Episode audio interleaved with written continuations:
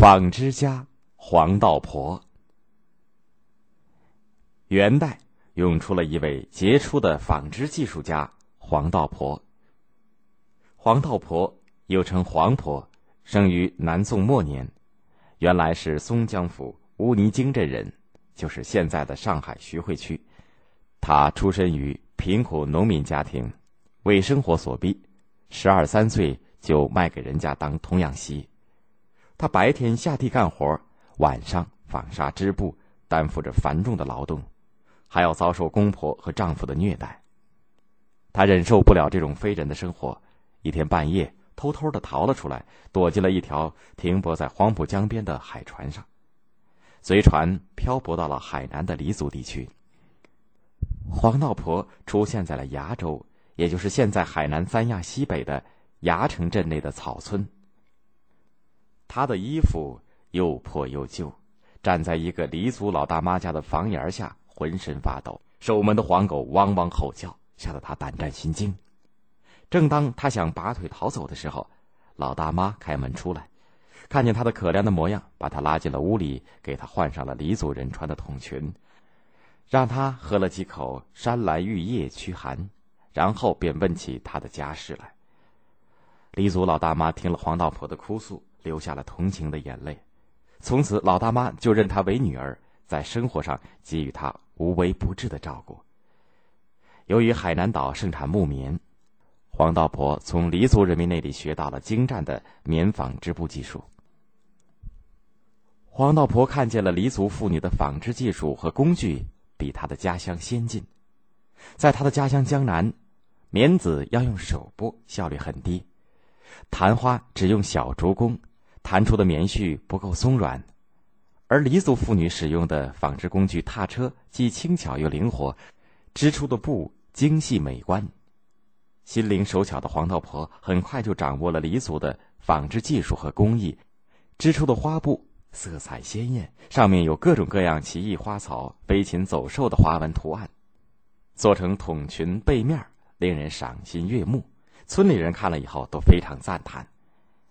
黄道婆的名气很快传向了四方。有一天，一个外地商人窜进了他的家，蛮横的要用高价收买他的纺织精品，说是要作为贡品献给皇帝。黄道婆见来者不善，婉言谢绝说：“我织布自己穿还不够呢，哪有多余的东西出来卖？”商人威胁说：“你宁愿自己没有穿，也不能不献给皇帝，不拿出来，你。”担当得起罪吗？黄道婆不客气的回答说：“你们有钱人以为出了钱就什么事情都能办得到吗？你要把贡品献给皇帝，请你自己去织吧。”大妈也在一旁帮他说话。那个商人恼羞成怒，只好灰溜溜的走了。黄道婆在海南黎乡生活了三十多年，虽然吃穿不愁，但是她无时无刻。不再思念着自己的家乡。元朝至元年间，大约是公元一二九五年到一二九六年，他带着黎族人民创造的先进的纺织工具和技术，依依不舍的告别了黎族同胞，乘船回到了阔别三十多年的松江乌泥泾。黄道婆重回故乡的时候，棉纺织业已经在长江流域大大的普及，但是纺织技术还很落后。黄道婆根据自己几十年的丰富纺织经验，和当地的群众一起，对当地落后的纺织技术和工具做了大胆的改进。在剥除棉籽方面，黄道婆把黎族人民用的绞车介绍过来。绞车是由装在机架上的两根碾轴组成，两轴靠摇臂向相反的方向转动，把棉花喂进两轴之间的空隙压扎，棉籽就被挤出来了。棉纤维。也就是皮棉被带到前面，绞车的应用大大的提高了生产效率。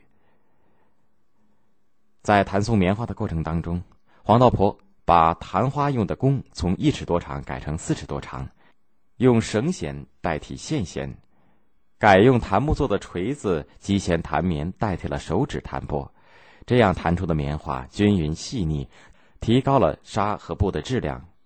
在纺车方面，黄道婆跟木工师傅一起经过反复的实验，把用于纺织的脚踏纺车改成三定棉纺车，使纺纱的效率一下子提高了两三倍，而且操作也很省力。在黄道婆的带领下，乌泥泾从事纺织业的人越来越多，乌泥泾的棉纺织技术和新设备传遍了江浙一带，使松江一度成为全国棉纺织业的中心。黄道婆回乡以后没有几年就离开了人世，当地流传着这样一首歌谣：“黄婆婆，黄婆婆，教我纱，教我布，两只筒子，两匹布。”